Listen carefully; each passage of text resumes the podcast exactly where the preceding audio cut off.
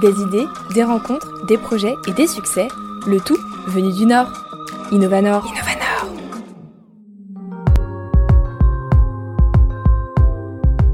Romain est l'un des cofondateurs de Murphy, une start-up engagée qui lutte contre le gaspillage et l'obsolescence programmée.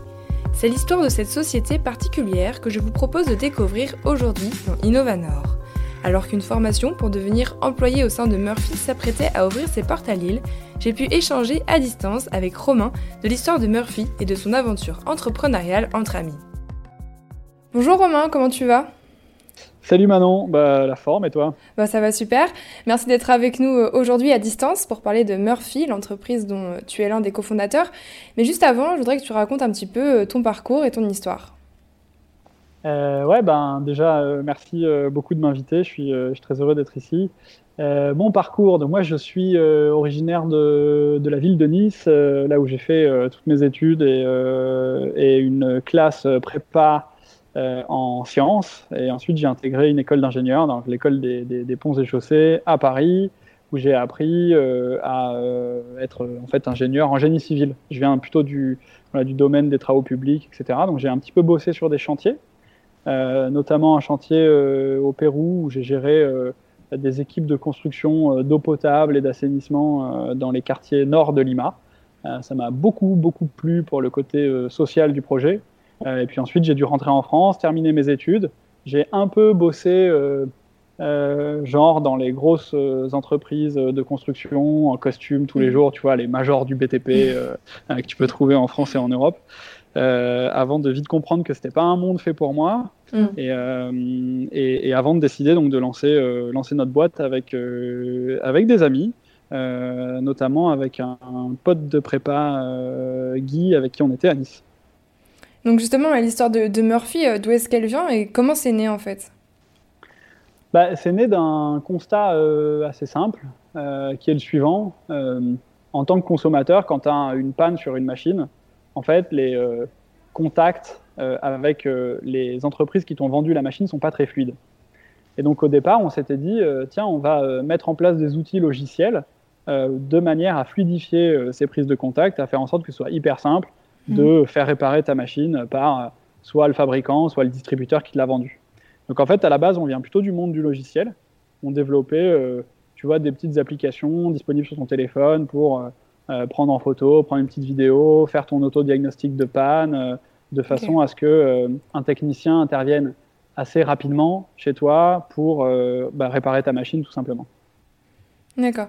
Donc tu dis on, qui sont les, les, fondateurs de Murphy et comment est-ce que vous êtes rencontrés? Donc tu as dit que c'était une histoire de potes aussi au départ, c'est ça? Ouais, carrément. on, est, on est cinq potes à la base. alors on s'est tous rencontrés dans, dans, nos parcours. Donc euh, Guy, euh, comme je te disais, euh, c'est un pote de prépa. Benjamin aussi, d'ailleurs, un pote de prépa à Nice. Et ensuite, Jérémy, il a été, il a rencontré Guy pendant son parcours à l'ENSTA, une autre école d'ingénieurs. ouais, parce qu'on est cinq garçons, cinq ingénieurs à la base. Et, et enfin, Adrien, c'était plutôt un pote de Benjamin au départ, mais on s'est vite très bien entendu, on a vite hyper bien fonctionné ensemble. Euh, et ça nous a convaincus de lancer la boîte à 5. Et alors, passer de, potes, amis à, comment vous êtes associés, euh, comment ça s'est fait? Ça s'est bien passé? Enfin, Est-ce que tu as des conseils peut-être? Euh, Ouais, c'est une bonne question. Alors, dans notre cas, ça s'est hyper bien passé. Alors que pour le coup, tout le monde nous disait Vous êtes fous, à 5, vous allez forcément vous tirer dessus. En plus, en plus vous, êtes, vous êtes potes, donc attention. Euh, c'est compliqué. Mais en fait, ça s'est hyper bien passé parce qu'on a toujours euh, été très vigilant à ce que euh, on soit aligné sur les objectifs de l'entreprise et à ce qu'on puisse partager aussi nos objectifs personnels. Parce que c'est, si tu veux, c'est normal que les aspirations de chacun ne soient pas exactement les mêmes. Hein. On, est, on est des humains et, on a tous nos, aspirations profondes. Par contre, c'est important en tant que, que fondateur et qu'associé d'une entreprise que les objectifs communs il soit euh, bah, pour le coup vraiment en commun, partagé euh, et, qu'on s'aligne sur ces objectifs-là. Mm. Donc je dirais, conseil principal, enfin il y, y, a trois choses importantes de la communication, de la communication et de la communication. Et justement, quelles sont les, les valeurs les, sur lesquelles vous vous êtes construit, les valeurs de l'entreprise? Mm. ben, En fait, pour, te, pour continuer l'histoire, quand on a donc on développé ces logiciels là pour bosser avec avec les, les acteurs qui te vendent des machines, les fabricants, les distributeurs, mmh. etc on a compris, on a mis le doigt sur un problème énorme euh, qui est euh, celui de la surconsommation dans le gros électroménager. En fait, chaque année en France, euh, il se jette plus de 20 millions de machines de gros électroménagers. Donc, quand, par gros électroménager, j'entends tout ce qui est le lavage, lave-linge, sèche-linge, lave-vaisselle, la cuisson, four, etc., le froid, réfrigérateur, congélateur. Bah, au global, chaque année, c'est 20 millions de machines qui sont jetées à cause d'un phénomène qui est assez simple à comprendre c'est que les mêmes personnes qui te vendent les machines viennent les réparer quand elles tombent en panne passé la période de garantie. Et donc du coup, il y a une espèce de désalignement comme ça entre des intérêts du consommateur et, des distributeurs mm. qui génère un problème euh, euh, de surconsommation. Et quand on a compris ça, alors c'est en train de changer, on pourra peut-être y revenir parce que les distributeurs là, commencent à comprendre le virage qu'il y a à faire vers le service. Mais en tout cas, à l'époque euh, où on a mis le doigt sur ce problème, on s'est dit, bon, on a envie de proposer des solutions. On considère que c'est un problème, ça, nous a euh, indignés, hein, franchement, quand on a euh, mis le doigt là-dessus. Et on s'est dit, voilà, quels sont les freins à la réparation? Comment est-ce qu'on va faire pour proposer un service qui redéveloppe le réflexe de réparation? Et donc, une des valeurs cardinales, c'est participer à construire le monde de demain. Oui, d'accord. Et alors, pourquoi ce nom Murphy? Euh, c'est un, un, petit clin d'œil à la loi de Murphy. Ouais, c'est ça. voilà, qui, euh, qui en gros dit, euh, en général, quand tu as une panne sur, un, sur une machine, ben, la même semaine, tu as toutes les machines chez toi qui tombent en panne. et puis c'est la veille de Noël et ça commence par le four, sinon c'est pas drôle. c'est ça. Alors Murphy, ça a commencé assez petit et local finalement. Quelle ampleur elle a l'entreprise aujourd'hui? Alors aujourd'hui, on est présent dans quasiment toutes les régions euh, de France. Euh, on est 170 euh, dans l'entreprise, donc on est en, constante, constante croissance et, et on ne va pas s'arrêter là, puisque maintenant on a développé un centre de formation hein, interne à l'entreprise. On aura largement l'occasion d'y revenir, je pense. Ce qui fait qu'on projette des 350 d'ici la fin de l'année. donc on est une entreprise aujourd'hui d'envergure nationale qui allie euh, de la réparation à domicile, donc directement euh, chez, nos, chez nos clients, mais aussi euh, du reconditionnement dans nos ateliers.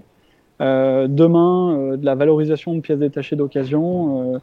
enfin, bref, on est en train de se structurer pour être clairement l'acteur majoritaire du réemploi en France et même en Europe, parce qu'on a des velléités d'ouvrir le service dans d'autres pays européens.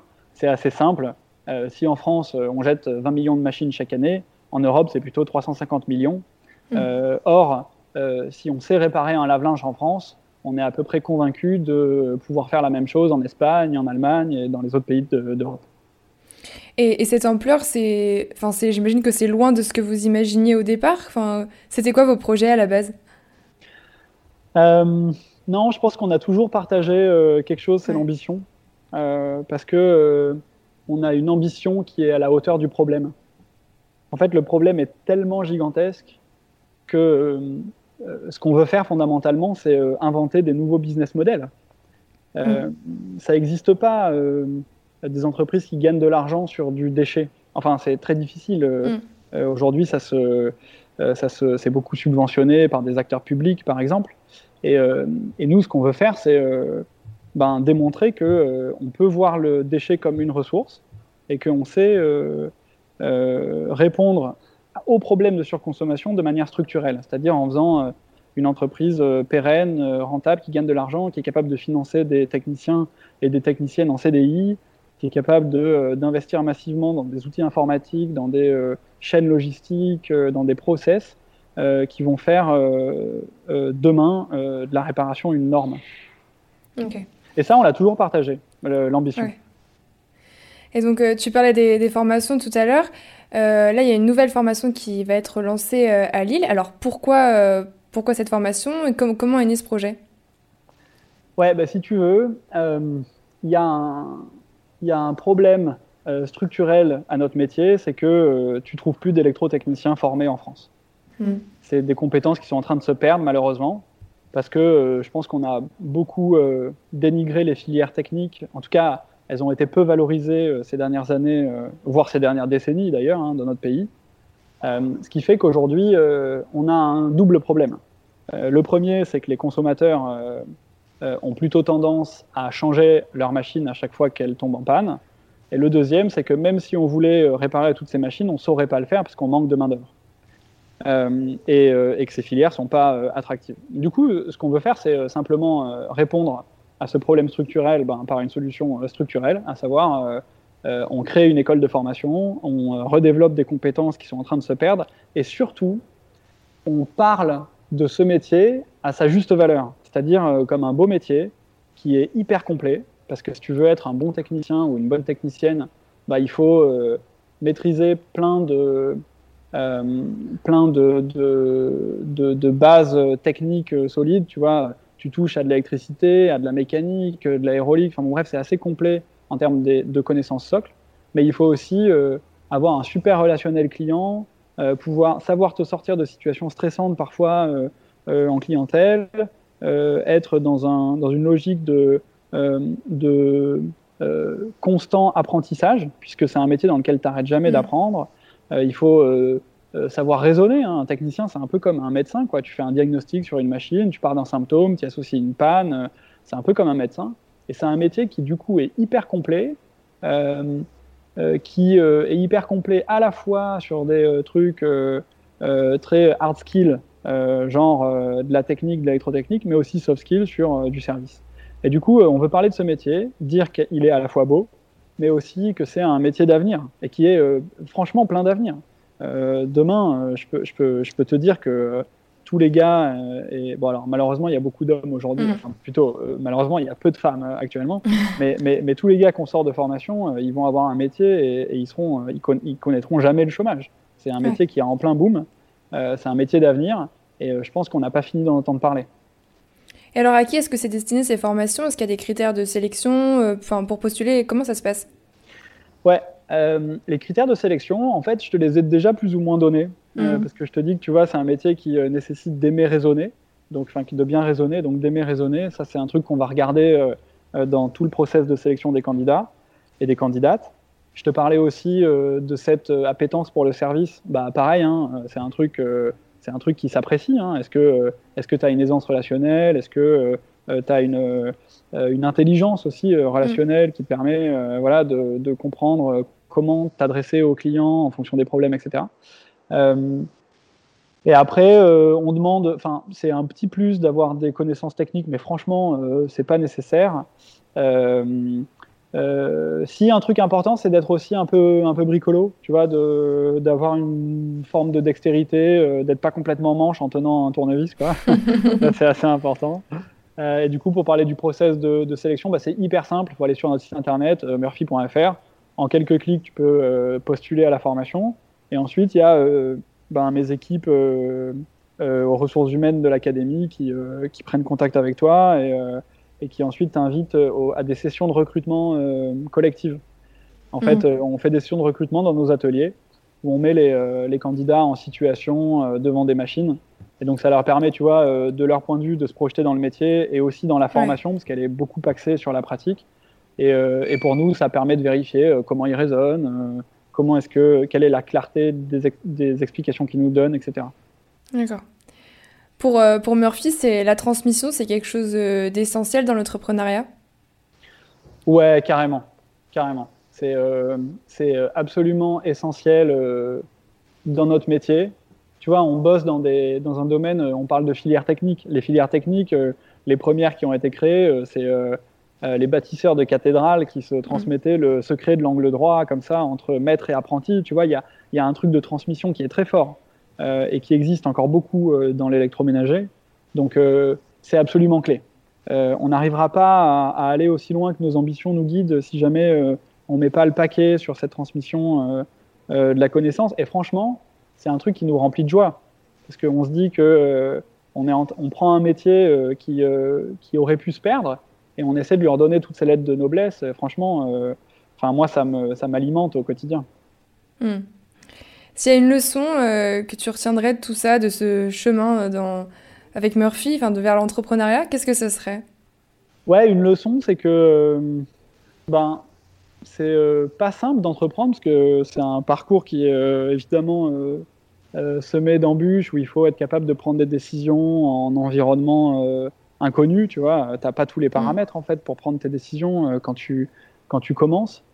Mais c'est ce qui est hyper intéressant, c'est que c'est aussi un parcours de connaissance de soi. Et moi, c'est le l'enseignement, enfin l'enseignement ou la ou la ou la joie principale, on va dire. C'est qu'en fait, ça te permet de te découvrir, de savoir euh, ce que tu veux dans la vie, de comprendre tes aspirations.